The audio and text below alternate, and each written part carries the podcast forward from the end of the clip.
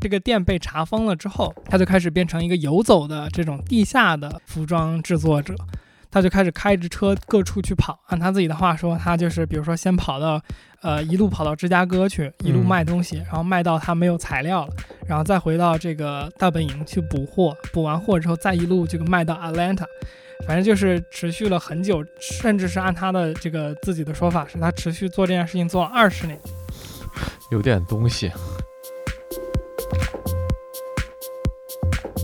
Hello，大家好，我是天域劫机 Hijack。Hello，大家好，我是天宇风之谷书的大白。欢迎收听一个自由作者和一个创业者的话题电台天域 Two FM。我们每两周更新一期，你可以在 Apple Podcast、Spotify、Google Podcast、荔枝 FM、网易云音乐、喜马拉雅等泛用型播客客户端搜索“天域兔”，拼音的天域和阿拉伯数字的二找到我们。本台的微博和推特账号现已上线，同样搜索“天域兔 FM” 可以找到我们。嗯，今天的话题呢是山寨，就像大家在标题上看到的，这个话题是我提出来的。然后为什么提出这样一个话题呢？我想稍微做一点陈述，是因为，嗯，当我首先向你、向杰基谈起，就是说我想要聊这个话题的时候呢，这个我收到我在微信上收到了一个一个大概是困惑，也可能是吃惊的那种表情，当然不是微笑了，嗯，所以就这个反应让我觉得好像山寨已经这个词本身离我们的生活已经越来越远了。我之前在这个。所谓百度的这个有个百度指数，然后查查过一下，然后感觉这个词，它的这个每每日搜索的程度，在最近九十天以来，基本上都没超过五百。我查了零一年，呃，我查了一一年到今天的，我也干了这事儿。你接着说。是的，但是就是说，它现在这个词本身的这样的一种冷却，我觉得并不能说明，就是说山寨和它的背后的这些产业已经完全消失了，因为我们现在还能看到很多非常熟悉。但是就是你看上去很熟悉，但是实际上很陌生的那种，比如奶茶店呀。随便举个例子好了，就是奶茶店有一个叫 Coco，然后中文叫都可，对吧？嗯。然后你可能会见到什么 Coco 可可，嗯。然后也是类似的标，或者就叫 Coco 奶茶的，就是说这是一个品牌名，就有点像麦当劳那个百分百纯牛肉，它其实也是一个商标一样那种感觉。嗯。然后还有就是你可能见到各种各样的服装设计，然后上面印着 Super Me 而不是 Supreme，然后你就觉得这些东西好像你还能在日。常的街头当中见到，但是刚才那个例子，你从定义上来讲，就是说，它到底是。抄袭还是盗版这个事情，可能是有一定的争议的。在我看来，就是说你毕竟没有印着原本 Supreme 的 logo，只是 Super Me 的话，它还是一个山寨或者抄袭的行为，和假货还是有一定可能在法制处理上来讲是有一定区别的。嗯，特别是中国在很长的一段时间里，也就是我们在的国际形象上一直是有这样一种生生产仿制品和假货的这样的一种比较负面的形象。所以，为我们为什么会讨论这个话题？它的价值在哪儿？我觉得，一是山寨这个东西，它实际上给消费者带来了一种多样化的选择，它可以让消费者选择一些。这个品牌没有给他们的一种多元化的元素的组合，然后其二就是它其实涉及到一个仿制和模仿的这个合法尺度和这个我们实际生活中能接受的尺度，它究竟在什么位置的这样一个问题。我们的生活当中模仿其实是学习很重要的一部分，但是呃高度的模仿又是又是被大家排斥的。在我们的日常生活当中，究竟该怎么样看待这些东西？我觉得每个人可能有不同的了解和看法。嗯，OK，我其实，在呃自己开始之前思考的时候，我觉得山寨的定义，我们可以先呃明确一下，再进行后面的讨论。原因是，我觉得山寨这个词，它可以是合法的，也可以是不合法的，就是代表的东西。我觉得我们最好先划定一下这个边界，因为我在一个英语语境里面去想这个问题的时候，我在想山寨这个词对应的是哪个？词在英语里边，copycat。然后我发现它应该不是 copycat。我觉得山寨对应的最好的词是 knockoff。嗯哼，knockoff 就是廉价的仿制品吧，差不多在中文里边。那 knockoff 在我理解的英语语境里边，这个词不代表违法。knockoff 代表的是一种你用了一个东西的设计、形状或者说元素的那种。基本上一看就能看出来是从哪里来的一个，呃，视觉上或者是概念上的东西，但是呢，你没有使用任何明确的商标和没有使用任何明确侵权了的元素。这个我我是是我理解里的 knock off。呃，如果我们把山寨定义成这一个大类的话呢，基本上就是说我们讨论的内容更多就是倾向于说山寨等于是。没有完全法律依据的那些侵权，我们如何去看待？嗯，如果说我们不去划分这个，然后去说就是那些完全的呃用了商商标的那些所谓的抄袭，我觉得这个于法于理应该都是不行的。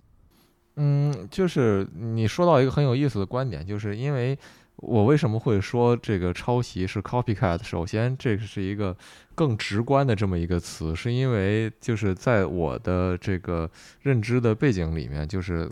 在很多文章会讲到中国的这样一个 copycat culture，或者就是山寨 culture，直接用拼音，那它就是这么一个，嗯，呃，我我我我会直接默认的把这个东西当做一个固定的搭配来。来理解，那确实在在这些文章当中，就是所谓一些这个学术期刊和和研究的结果，他们当中体现出来的东西，可能没有那么明确的这么一个分类。我我觉得刚才你说的这个分类是一个非常重要的东西，但是可能。我们难免会涉及，就是说这两者之间总有一些在实际操作上的混淆。我觉得，呃，根据我们之前在对一下稿的这个过程当中，我们也也发现了，就是很多东西可能是它的边界本身就是模糊的，而这个模糊性可能正是就是说山寨之所以为什么存在，或者说你无论叫致敬也好，还是叫模仿也好，这个东西。它总有一个，就是说越界和不越界那一步，而这一步可能就是你你不知道究竟在哪儿。法律有它自己的界限，但是法律也从来不是说法条说是什么样就很快就能得到结论的，因为大家是在实际操作当中，这些东西还要上到法庭，它也是一个讨论之后的这么一个结果吧，我觉得。嗯，所以说我们不妨就就接着聊聊看，然后看我们会走向什么位置。OK，我我刚刚想问说。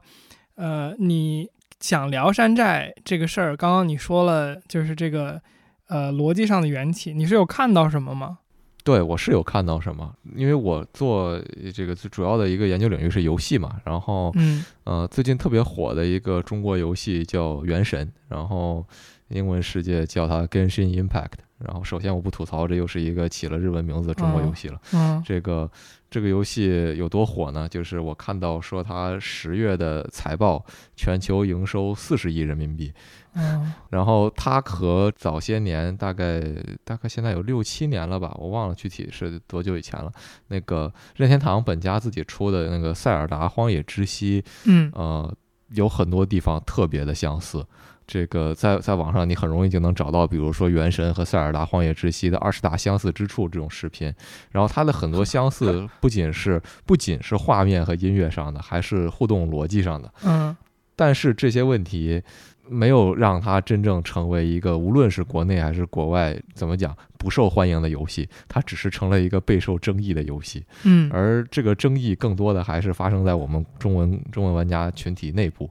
我感觉，在我有有限的了解里的这个英文玩家的群体，还有英文的这些游戏评测媒体，都给这个游戏很高的好评。然后，当然，这也这也让国内的玩家吐槽，IGN，IGN 是一个这个比较这个知名的英文游戏评测机构，IGN 是不是收钱了？然后之类的这样的一个 这样一些争议，这这些东西就在在我看来是非常有趣的，因为就是说，大家对于抄袭是什么这个东西是非常。各执一词的，然后就算你说这个东西是抄袭了，它显然也不违法。就是说，你你从法律层面上，任天堂没有任何的表示，没有说这是一个对我这个塞尔达 IP 怎么怎么样的这么一个游戏。那玩家自发的这样一种情绪和这个消费者对于山寨的情绪是不是一样的？我觉得这这个我也不能说完全一致，因为确实有一部分有一部分消费者其实是喜欢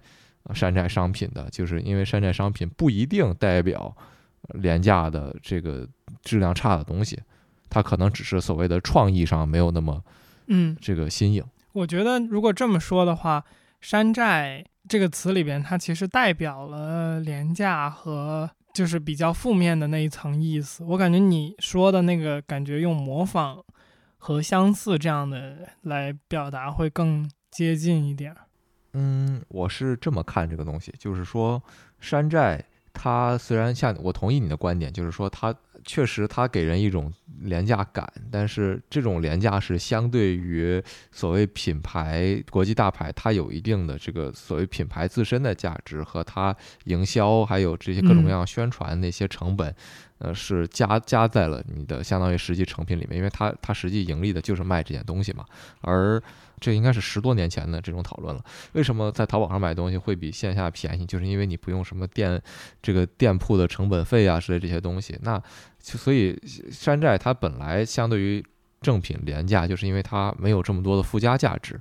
那它其实可能带来另外一个潜在的话题，就也是我看到的某篇这个论文里面的一个观点，就是说，是否它意味着品牌本身它是有一种所谓的神秘感，或者叫 mythology 这种感觉，而而山寨品是对它的一种质疑和解构呢？嗯，我不确定这个神秘感在一个产品中起到的意义是什么，因为神秘感。在刚刚这个语境里面，听起来就像是一个新鲜感类似的意义嘛？那新鲜感对于一个商品来说，它可以好也可以坏吧？就是你比如说一个游戏，像你说的，它发明或者创造了一个新的和玩家交互的逻辑，那这个时候，呃一一部分可能特别狂热的玩家会去特别乐于尝试这种新兴的模式，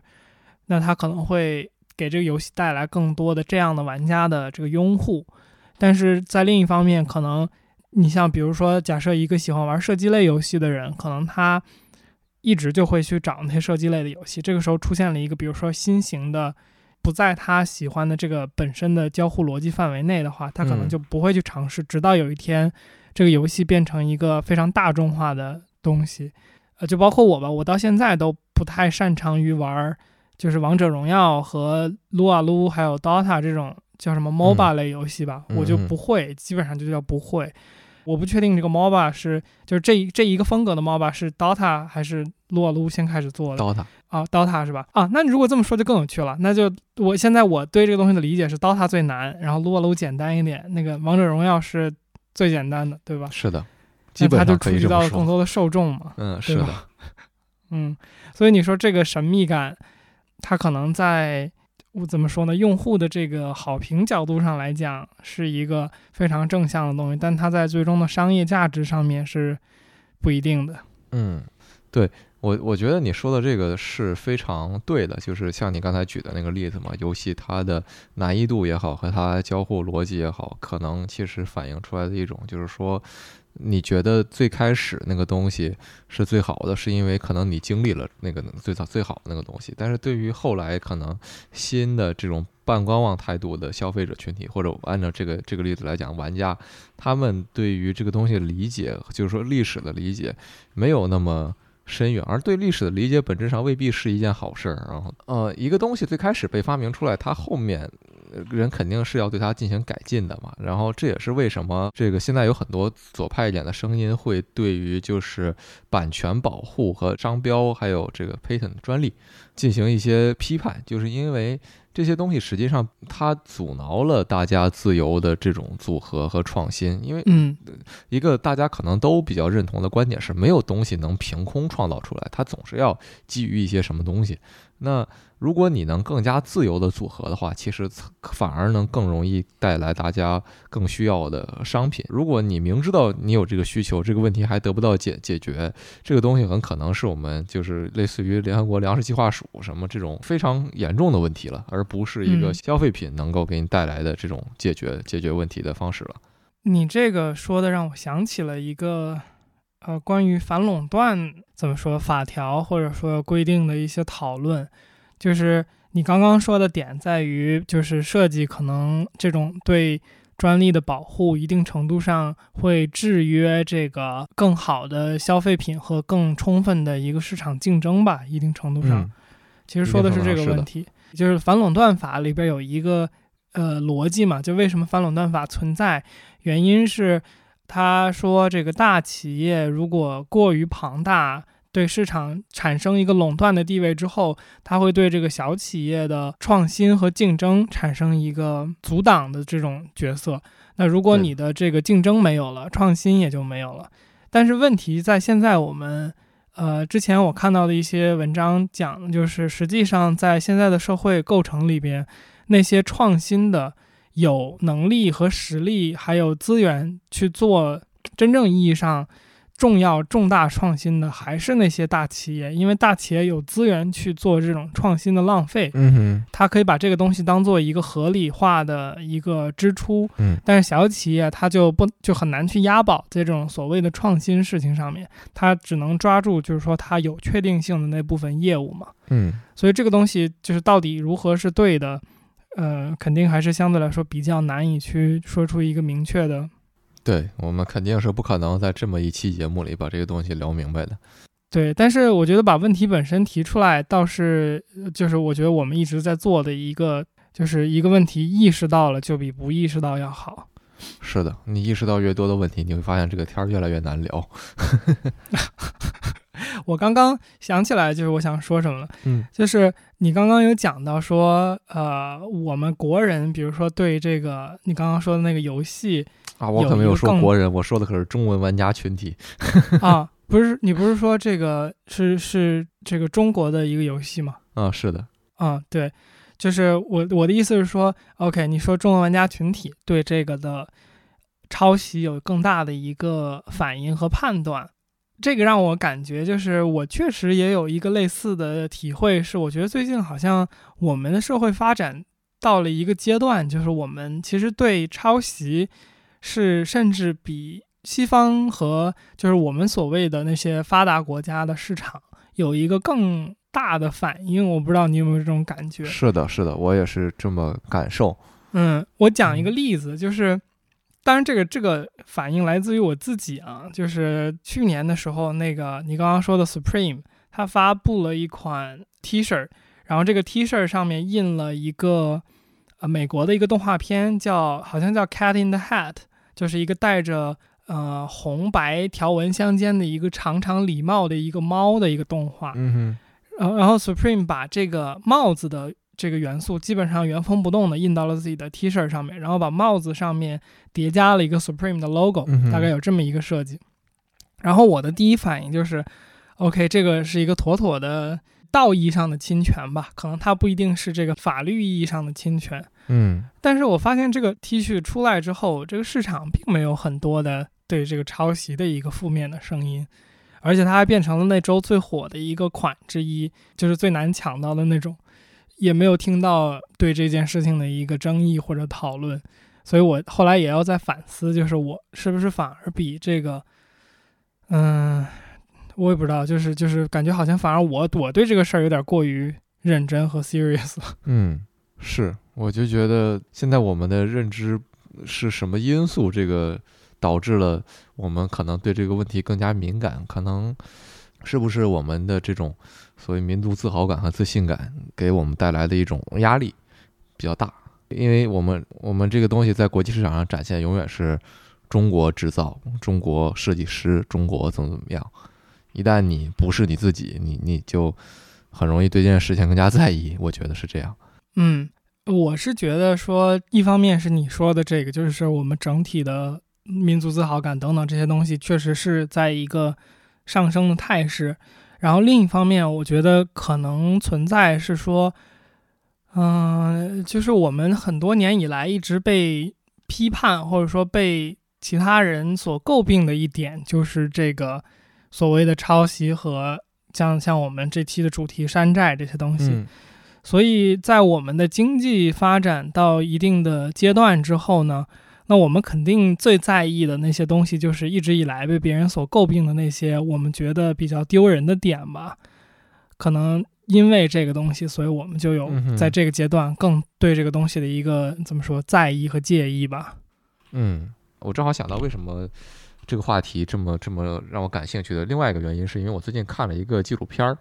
呃，叫《中国梵高》。嗯，然后它本质上讲的是这个大芬村的这个一个呃油画家吧，他到底是画家、画匠还是艺术家还是怎么样？这个身份本身就存在一定的争议。嗯，就是这么一个人，他叫赵小勇，然后他是当时画这个片子应该是一五年、一六年拍的，我忘了。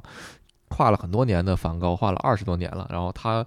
这个人是一个还挺有梦想的一个人。他说：“我我越发的想要看梵高的原作是什么样。”他说，甚至说他在画画的时候，有时候梦里梵高会。进进入到他的梦里，然后他会在梦里对梵高说：“这个我已经到了你的境界了。”然后怎么样？这是一个就是当然一定程度上有导演剪辑的这么一个一个故事了。那导演导演本身在这方面也挺擅长的，就是有一些意象其实是挺挺动人的吧。但是说回到这个这个电影的故事本身，就是这个赵小勇最后这个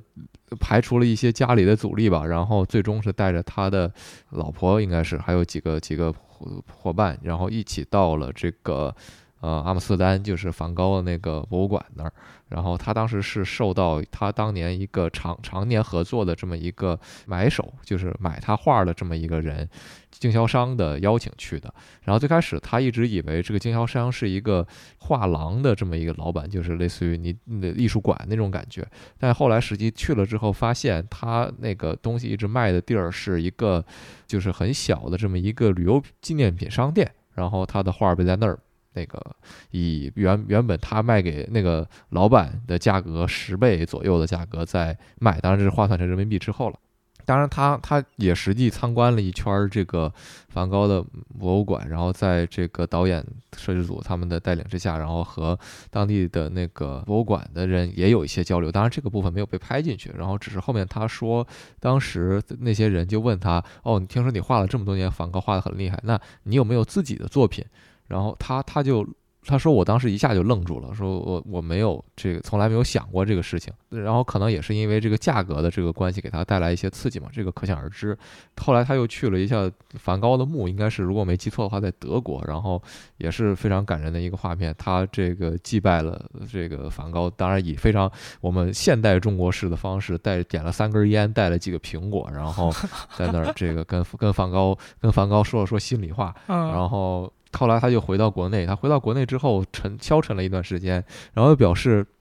我应该开始做原创，哪怕我一年只做那么一两副原创，哪怕卖的不好，我也应该开始就是挖掘自己的东西了。然后他在这样的一个过程当中，就是开始画他以前从来没有关注过的他自己家乡的一些东西，然后包括他的比如亲人呀那些，然后但是他的笔法还是。他画梵高的笔法，就你能明显看出来，他画他母亲的肖像的时候，和梵高的自画像那个笔触非常的相似。当然，只是就是我们讲 subject matter 不一样这样的一个东西。后来他就火了嘛，这个片子出来之后，在大芬村，大芬村本本身我们知道在深圳，也是一个官方一直很很努力想摆脱所谓纯山寨形象的这么一个地方。那他就相当于成为了一个非常有名的这么一个人，然后跟各个地方有合作。了解了他的故事之后，因为当时我刚才在讲述这个故事的时候也说过，其实是被触动到了。我就了解了一下这个这个人的现状是什么样的，然后我发现他的现状没有我想象那么成功，你知道吗？就是，嗯。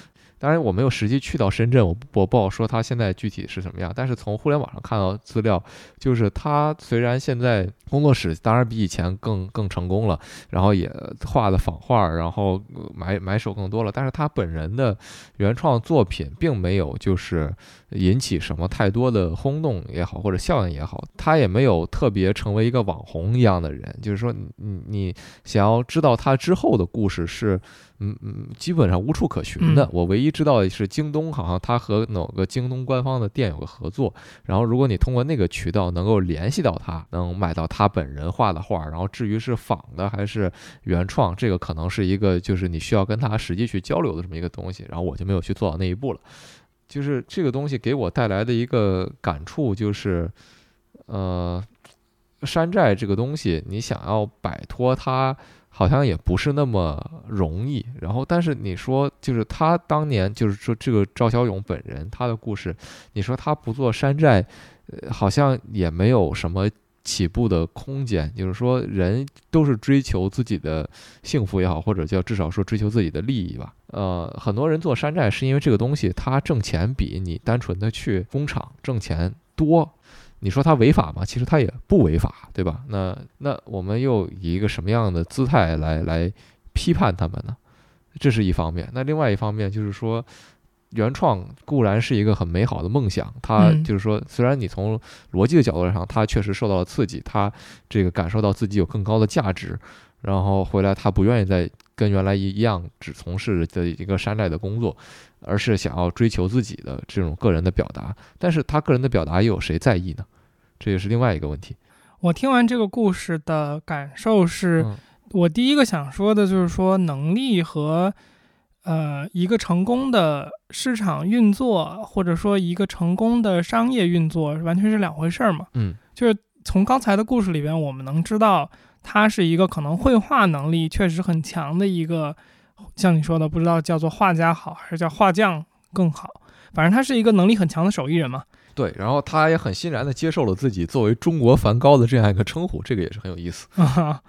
anyway，嗯然后另外就是这个，他绘画虽然能力强牛，但是这个和这个叫什么，嗯，变成一个商品，然后能够很好的被大众所接受还有贩卖，包括你说的网红，这个都是不同的 skill set。嗯嗯，所以他这个画画画梵高画的好，其实什么问题也不说明。对我其实一定程度上也想说这个，就是我当时就在想，就是说，如果我们把它称为艺术家或者什么，因为因为我本人是，你懂的，就是说我现在还在研究生这么一个科班的阶段，虽然我不是搞艺术的，但是我搞的这个领域，因为流行文化嘛，是一个就是大家谁都能说一说的领域，那会一直在想，就是说，那它和专业的人的区别在哪儿？就是我觉得最大的区别在于理论，但是人不是一定要有理论才能被称为艺术家的吧？我觉得，其实从我个人的角度来讲，我愿意称他为艺术家，是因为我觉得至少他有这样一种自我表达的这样一种欲望和实际行动了。那至于说有没有人接受他的表达，我是另外一个问题。嗯，我想说的就是说，这个故事，它在我看来，直到自己去画自己的那个画儿，嗯的时候，才可以可感觉是可以叫做艺术家吧，嗯画，家。他在那之前其实都算不上，那其实就对说明他是一个合格的生产者，但是他未必是一个很好的艺术家。当然，这个只是从一个纯市场的反馈来看啊。嗯就是你说到这个刚刚大芬村的这个画家的这个故事，你又说到说这个他的画就是违法也不违法，然后呢，他这个说是仿制品嘛，也是仿制品。甚至是甚至还是被官方鼓励的。其实现在我们来看的话，嗯，对我其实就想到说，我后面我其实本来想讨论的角度是两个，一个角度就是说从一个我自己是算是摄影师嘛，或者说我自己算嗯，我现在做比较多的平面设计这些东西，我如果我从一个设计师的角度，我是怎么去理解这个问题的？然后还有一个就是因为我大学科班学的是经济学嘛，经济学和金融学，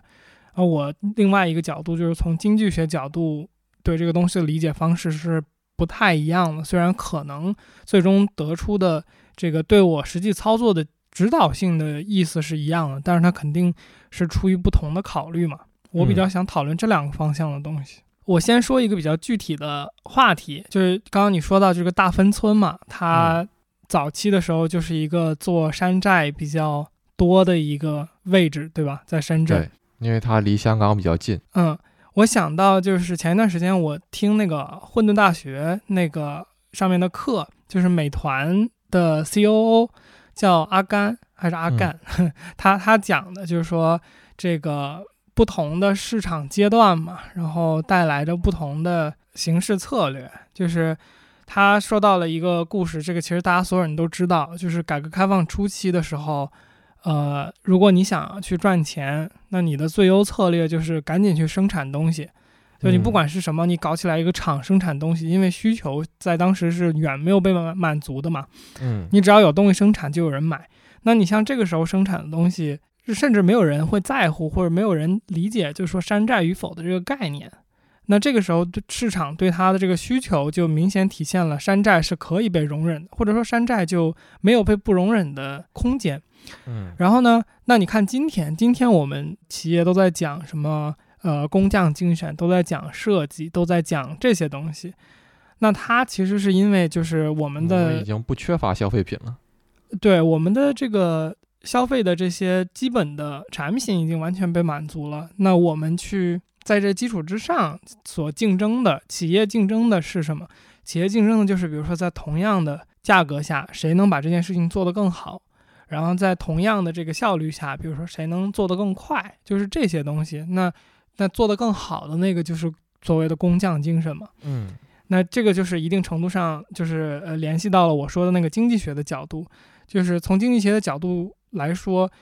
这个山寨与否、抄袭与否，呃，它一方面是市场决定的，另一方面是它其实就是一笔就是说划不划算的一个账的问题。嗯进一步说，就是我想起了前段时间的一个一个，我忘了是在哪儿听到的一个例子，应该是真的啊。我我记得那个 source 是比较真实的，但是大家就听个意思，就是说，比如说你做了一个呃服务，然后这个服务是基于互联网的，之后呢，这个功能，比如你做的这个服务的功能被像 Facebook 或者谷歌这样的公司看上了，嗯那这个时候他们有两个选择嘛，一个选择是抄你，对吧？一个选择是他直接做一个类似你的 feature，这个叫抄你嘛。嗯然后另一个选择是，他可以把你的业务买下来，嗯或者是拉你去跟他合作或者授权，对吧？那如果我们以这个他直接做一个类似的这个功能，叫如果如果我们把它当做一种抄袭或者说山寨的话，那你觉得说谷歌和 Facebook 是怎么决定这个事儿的呢？它其实决定这个事儿的最终的方式就是哪个划算，哪个在整个效率和价格上面划算。是啊，这里边价格可能甚至包括了和你打官司的价格。嗯比如说你是一个巨小的公司，你这个 feature 不难做，我我找我的工程师可能俩礼拜就开发出来了。那其实剩下的东西，那我就做完了之后，你如果愿意来告我，我去算这个成本，我去把你回绝掉，或者说赔你钱的成本都比我去买你要低的话，那他就会做类似这样一个决策。而且说实话，这个事情，呃，在舆论上面，Facebook 被诟病这个事情也已经不是一天两天了。嗯如果大家有一定对这个事情的嗯了解或者说听说过的话，所以那你说就是从一个经济学的角度来说，基本上它就是算这么一个一个价格嘛。然后当然也不是说这里边就没有道德或者说理想主义呀、等等这些东西，不是说不会被考虑，但是就是说我们用什么样的框架和学科来分析这个道德甚至是理想主义这样的概念嘛？如果说我们现在就是以一个经济学的角度来看待它的话，那经济学研究的东西是什么？经济学研究的东西是这个社会的资源的最优分配。那这个前提就是说，你要把东西都看成资源，然后你才能分配。嗯那这个这个基本上就意味着说，其实我们也要把像道德呀，当然就是不违法的道德呀，然后理想主义这种东西看成一种资源，它可能是对你的企业形象有一个加成，它可能是对你个人的内心有一种满足，它也是你一种一种回报嘛。嗯当当你把这个东西以一个经济学的角度的分去分析的时候，其实它只是没有那么容易量化的一个资源。对，所以从经济学的角度上来看，我个人认为说，嗯，抄袭与不抄袭、山寨与不山寨，它其实就是一个效率问题。对你，你说到一个我我有点想提的问题，就是说，刚才我举的那几个例子，其实在一定程度上也说了，就是有的时候山寨可能甚至不是一种选择，就是说，因为你你没有更好的选择，在所有的这些从从事，比如山寨这个，无论是淘宝店这些衣服的这些东西，还是说这个大芬村的这些画手，他们很多都是就是成家庭单位的来深圳这个大芬村。相当于打工的，他们都不是本地人，那原因就是因为他们没有更好的发展，那只能是这种这种形式，相当于是已经是他们能见到的，就是一个收入最高的方式了。当然，你说跟呃跟外面比，跟这个他们的画被卖到了阿姆斯特丹旁边那个小店来讲，他们当然是这个很不平衡。但当你知道很不平衡，你还有能力改变的时候，其实你你已经嗯、呃超出了那个最开始的那个状态了。嗯有的时候山寨做到最后，可能也会变得不山寨。我觉得在一定程度上，是不是我们的呃很多东西都是这样的一个逻辑？比如说最开始我在开头的时候提到学习，我们最开始都是在模仿，模仿写字儿，模仿这个嗯说话的这个语气。我们我们都这个看过，比如说奥巴马演讲什么东西来模仿学英语的这种这种口语的。呃，应该我我估计你也有过啊，我猜，反正我是有过。这这种这种经历。然后就是说，我们我们模仿的这种这种方式，可是是是一个学习的嗯基础。那我们是不是一定是学习到了一定程度之后才开始做自己的东西？那那之前怎么办？嗯就是说还处在模仿的这个阶段的时候该怎么办？我觉得有的时候我们是幸运的吧，就是说因为是是有学校还有各种各样的机构来给你这个保护，来来学习。那当你是就是说被迫的为了吃饭而学习的时候，当然一方面你的学习的动力会很强，但是另外一方面你的就是有的时候可能会重复做一件事情，然后很长时间都没有下一个进更进一步的机会。嗯，呃，基于这个，我觉得首先你像你说的，就是有自己的能力之前的那个所谓的学习的阶段，如何去处理这个问题，这是你提出的一个问题嘛？这个我觉得其实你已经自己回答了嘛，就是有学校这样的机制。那我们看到很多的这些知识商品，或者说有知识产权的这些东西，它上面都会有一个，就是说除了教育目的之外的这些使用是可能会侵权的。是的，我不得我不得不讲一下，我的老师们真是啥资源都敢用，对，你说吧，这故事挺好玩儿。反正是教育，反正是教育目的。OK，呃，你那那我们往后来说你说的这个话题，就是这个除了教育之外的这部分，是不是说所有的设计一定程度上都是抄袭？那这个让我想到了一句话，就是这个你听过吧？就那个叫 “Good artists copy, great artists steal”。嗯那这个东西其实它它是有一个语境的嘛，就是说所谓的 copy 就是 remake，就是你做一个一模一样的东西出来。嗯然后这个 still 一定程度上它，呃，反正我的理解里边，他说的是就是说你去学习的是一些元素和一些想法嗯等等这些东西，或者说你其实就是被这个东西所启发。这个嗯这个是我我理解这句话里边 still 的这个意思嘛。那呃我记得之前这个陈冠希在呃纽大有一个很火的演讲，在中国社交媒体上疯转嘛。他在这里边就有提到过，就是说，就是所有的设计都是从像你说的，呃，别的地方所激发而来的，你一定是受到了什么东西的影响而产生的。嗯没有一个东西是完完全全凭空出现在我们脑海里边的，应该是我们的基因就没有这种机制吧，就是你一定嗯是有一个源头的。但是那如果说这个里边的这个边界的话，那我觉得可能可以说就是你到底是在这基础上创造了新的东西，还是说你只是重新做了一遍别人已经做过的东西？嗯。对，那那我就继续讲这个呃呃非常非常有趣的一个故事，这个完全就反映了刚刚你说的这个，是不是很多这个从所谓的抄袭或者说模仿开始的东西，最终会变成一个被认可的存在？嗯，其实这个好像去年挺火的，就是叫 Dapper Dan，可能是最火的时候是一七年吧。呃，Dapper Dan 是一个美国的设计师，然后他的故事为什么非常传奇呢？就是因为说他最早的角色或者他最早的这个工作是他在呃 Harlem 开了一家店，反正是在纽约那边嘛，开了一家店。然后这家店呢，他一开始是去给这个所谓的这个 gangster，还有当地的一些就是那些所谓的 thug 嘛，就做一些衣服类的提供。就他想去做那些 hustler，hustler 怎么说？暴发户嘛，就反正那些就是在尝试赚钱的那些，呃，在违法边缘、灰色地带去做生意的那些人的衣服。嗯后来呢，有一天，当地最大的一个毒枭走了进来，然后手里边拿了一个 LV 的手包，嗯然后所有的店员都被吸引了。呃，但是那个手包在这个 Dapper Dan 他看来，就是这个手包的设计其实没有什么特别，就是它只是一个普通的包型，上面印了 LV 的，就是老花的那个印花。嗯然后他就意识到了这个问题，就是说这个包的独特点在于符号，就他意识到了这个符号的重要性。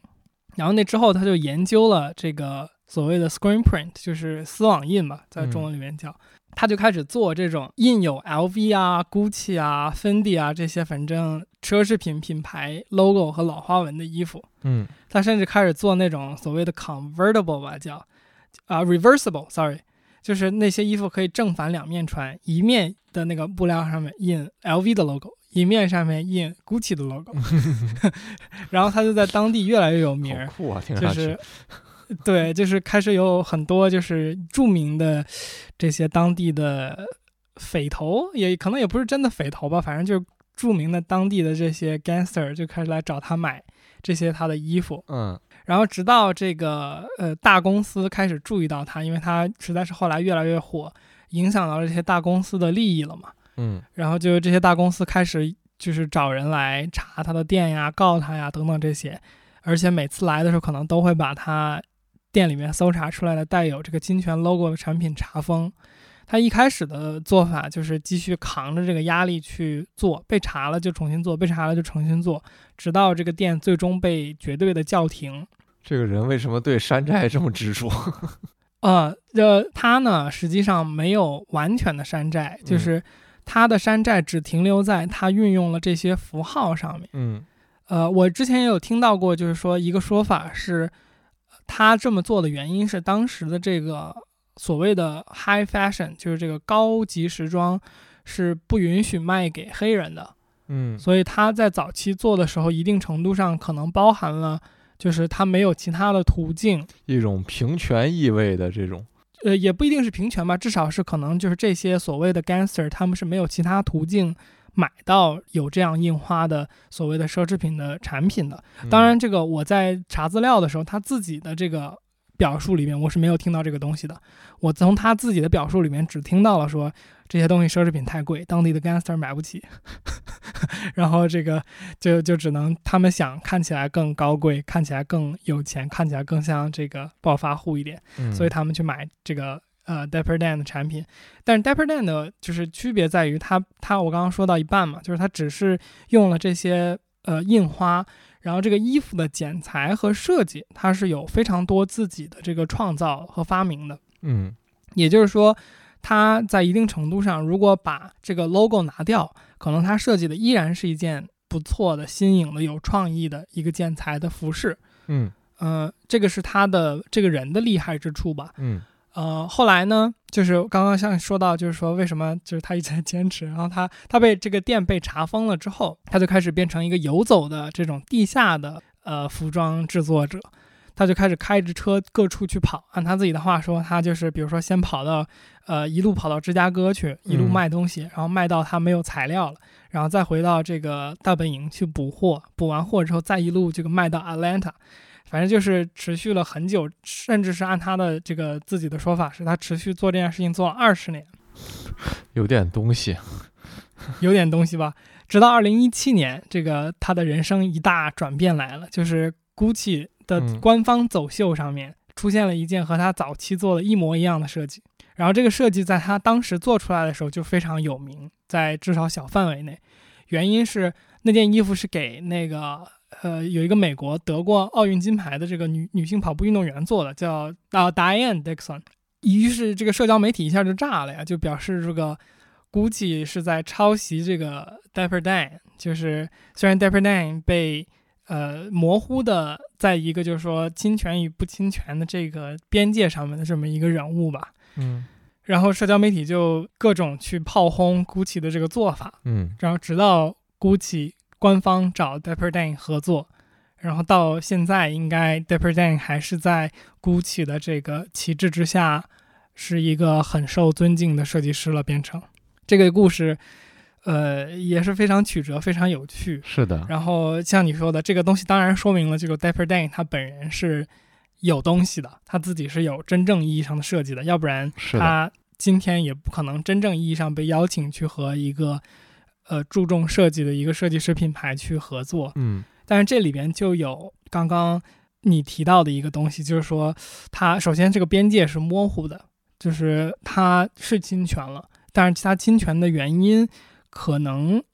虽然这个这个这个信息不一定是绝对真实的，但是假设它是真实的，它可能有一定的这个所谓像像我们刚刚说的这个平权的原因，嗯然后像这个歧视的一些呃具体的这个当时社会的限制，所以它可能原因是一个不不错的原因，这个是有可能。然后另外一方面就是可能当时的社会环境下，对于侵权和抄袭，在美国社会的意识没有那么强，但是当这个事情放到今天的时候，今天的这个社会对抄袭和侵权的意识非常强，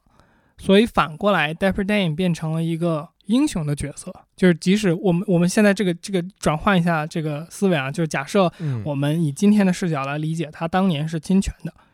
他今天又变成了一个反侵权的这么一个一个一个有点英雄色彩的这么一个角色，不一定是反侵权吧？我觉得这个正好说回来了，就是最开始我提到了那个那一嘴的那个对这种神秘感的呃所谓除魔吧，消退吧，嗯。因为你想，就是它实际上那种品牌的符号，只是他为自己衣服附加的这样的一种一种所谓神秘的，就是 mythology 这种这种 fetishism。排除去这些东西之后，他本人其实还是有他值得被认同的价值的。嗯，这当然不完全，就是说他的他的经历最终跟 GUCCI 合作，还有被大牌看上来引爆社交媒体，这整个故事其实不完全说明我们的服装，我们的这个消费品。应该排除掉所有所谓这个品牌带来的价值，但显然品牌带来价值只是其中一部分。嗯，而我们不希望看到，就为什么它成为英雄，是因为我们不希望看到这种品牌单纯的这种符号的价值盖过了设计本身的价值。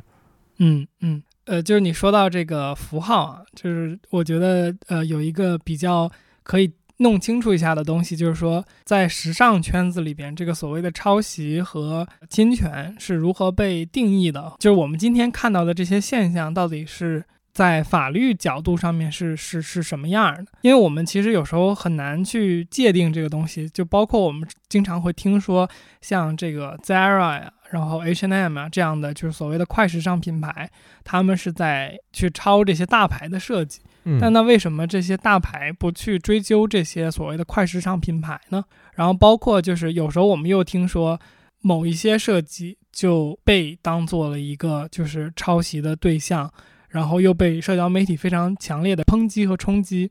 这些东西之间的边界在哪里？或者说它是如何被呃法律和社会去界定的？嗯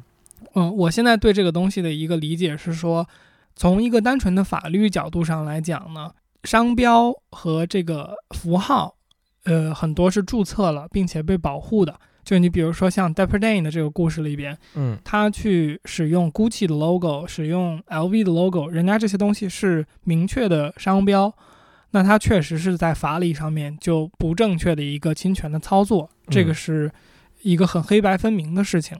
但是对于一些所谓的设计，这个其实就是所谓的 knock off，就是刚刚说的，像 Zara 和 H&M，他们去使用一些大牌的设计，然后有一点点细微的差异，但是你几乎可以明确的，比如说找到它的设计的源头的这些东西，嗯，它只要没有使用那个商标，在法律上面这个东西就很难去被保护。原因是说，呃，你唯一。把这个，比如说一个夹克的这个剪裁保护下来的一个方式，是你可以去申请一个专利，像你刚刚说的，去申请一个 patent。但是呢，你又知道，就是说时尚这个东西的，嗯，品味啊，然后包括更替是非常快的，相较于这个专利申请时间是完全不对等的。所以，当你一个专利申申请下来的时候，一个时尚的东西可能已经变成一个过时的东西了。嗯，所以单纯的设计。不涉及到这个图案或者说商标的时候，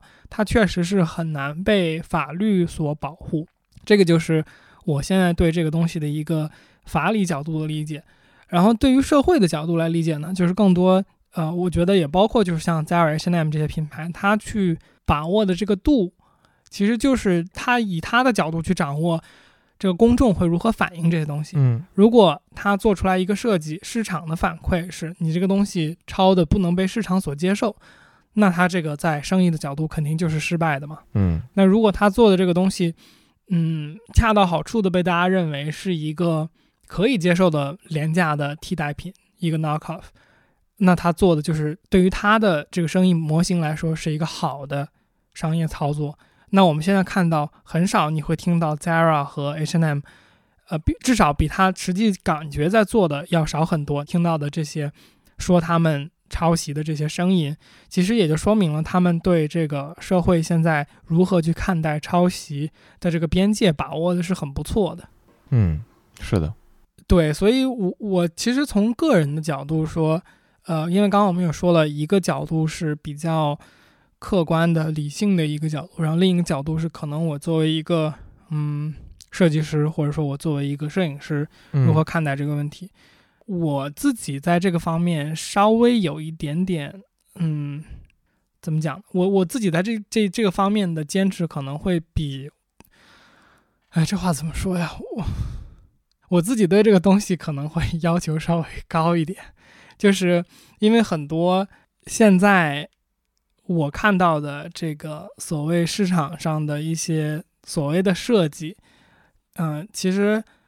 我很多时候感觉这些不是所谓的设计，这些东西叫拼贴。嗯，就是你看到很多东西，你甚至会知道说，OK，这个元素是哪里来的，那个元素是哪里来的。或者我们原来高中的时候上美术课，我们也接触过，就是像 collage 这种东西，就就是你把各种各样的元素从各个地方剪下来，然后贴到一张画上面做。缝合怪，这也是最近有的一个词。对对对对对。做成一个作品，其实我看到挺多的市场上的商品，设计类商品都是这个操作。那我觉得，比如说你要去做一个印花的衣服，起码这个印花要是你自己设计的吧？你可以从一个无版权的地方找一个印花，但是那个 那个就那个就叫拼贴吧，对吧？所以，嗯，我我自己的角度上来说，可能会比较多的考虑一个所谓的坚持吧，但是。呃，当你当你把这个东西看待成一个生意的时候，我觉得生意是不能有道德洁癖的。所以，可能我自己去做一个自己的，比如说设计师品牌的时候，和我自己在做一个买手店的时候，我对这个的标准是会不太一样的。嗯嗯嗯，我觉得归根结底吧，还是稍微总结一下，就是所以模仿这个概念，还是就是。太过于普遍，然后因为它毕竟是我们生活当中不可或缺的一部分，然后就我们刚才也谈了，比如说这个由经济因素带来的，就是说你实际上选择的有限性，还有说我们实际创新的这样的一种，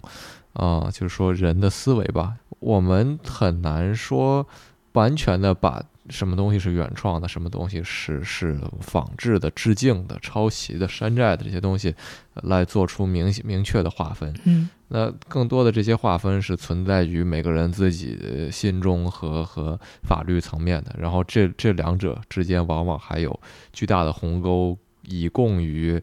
像你说的生意来来实际上存在。而我们最后说到缝合怪这个这个现象，我觉得从我我个人观察的角度上看，缝合怪是很受市场欢迎的，就是大家是很喜欢这种东西的。那我们的文化，所谓流行文化，有的时候也叫也叫通俗文化嘛，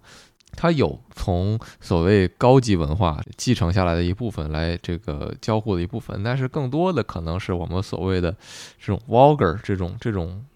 更俗一点的东西，我想说，就是说这些东西也不是完全就我们要站得很高来说，你你你怎么样，你不好，而而是就是说，它我觉得也确实反映了一些不那么关注到的现象。嗯，就就比如说这个平权运动，刚才你说的那个设计师的例子，它其实一定程度上就也反映了，就是呃，人人有他自己想要追求的东西，而这些追求的东西，你说。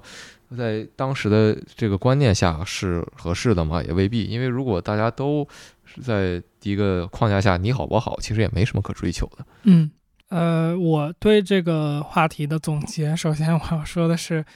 嗯，我我因为可能这个东西和我的工作，嗯，连接的太紧密了吧，所以我可能比如说从例子或者说这个故事的角度，我能讲出来的东西太多了。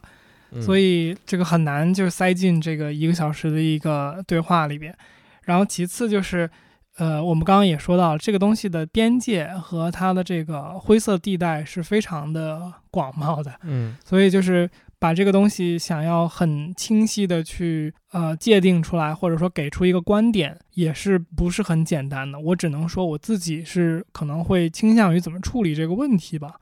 嗯呃呃，那再回到这个具体的议题上面，像你说，就是人们可能是接受这些东西的，或者怎么样。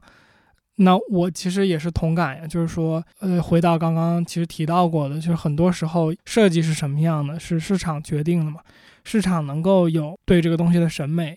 那它可能就可以变成一个非常就是大众化的东西，那这个设计就会被买单嘛。那就是被不被市市场所接受的东西，即使它从一个学科的角度上来讲，比如说它，呃，获得了一些所谓的设计的奖项，或者说它在某些艺术的领域有一些成就。并不代表这个东西就在市场上面能有一个好的反馈，那没有好的反馈也就不会被人知道，然后就是一个链条就下来了嘛。我想到一个就是怎么通俗一点的去判断就是抄袭和致敬的方法，我记得以前看到的就是，如果你想要让别人知道你模仿了，那就是致敬；如果你不想让别人知道你模仿了，那就是抄袭。嗯，挺好的。好，那就到这儿吧。我觉得聊了也很多了。嗯嗯，行，反正我觉得这个东西，我对我自己聊的不是特别满意，因为 我觉得我处在一个位置，就是说我知道你终于你终于有了前几期我的感受啊，就是我处在一个位置，就是我我知道很多内容，然后我也自己有很多观点，然后我也能说很多，但是我就像我我估计你也是这感觉，就是我还没有那个 authority 去。表达这些东西，嗯嗯嗯，因为因为我我对这个东西的理解相对比较浅，就是它只是我在就是。所谓广泛了解这个中国的文化现象的时候，正好遇到的这么一个东西，然后，嗯，我我一看有点兴趣。你说我真的以后会把这个山寨作为主要的研究方向？显然是不的。那，嗯，所以说从某种意义上，我我是一个更加看客和玩票的心态，而而你不一样。所以说，嗯，这个也是可以显而易见的，我觉得。对，所以我的观点可能。只是今天的我这么想吧，然后包括我的观点，其实我觉得也不是表达的很清楚。呃，总之吧，就是提供一个思维的角度就好，其他的就不多赘述。好，好，我来念一下结尾的口播。来，我来念一段吧，来来发给我，我好久没念了。欢迎收听一个自由作者和一个创业者的话题电台天娱兔 FM。我们每两周更新一期，你可以在 Apple Podcast、Spotify、Google Podcast、荔枝 FM、网易云音乐、喜马拉雅等泛用型播客客户端搜索“天娱兔”，拼音的天娱和阿拉伯数字二找到我们。本台的微博和推特账号现已上线，同样搜索“天娱兔 FM” 可以找到我们。OK，那本期的内容就这样，拜拜，拜拜。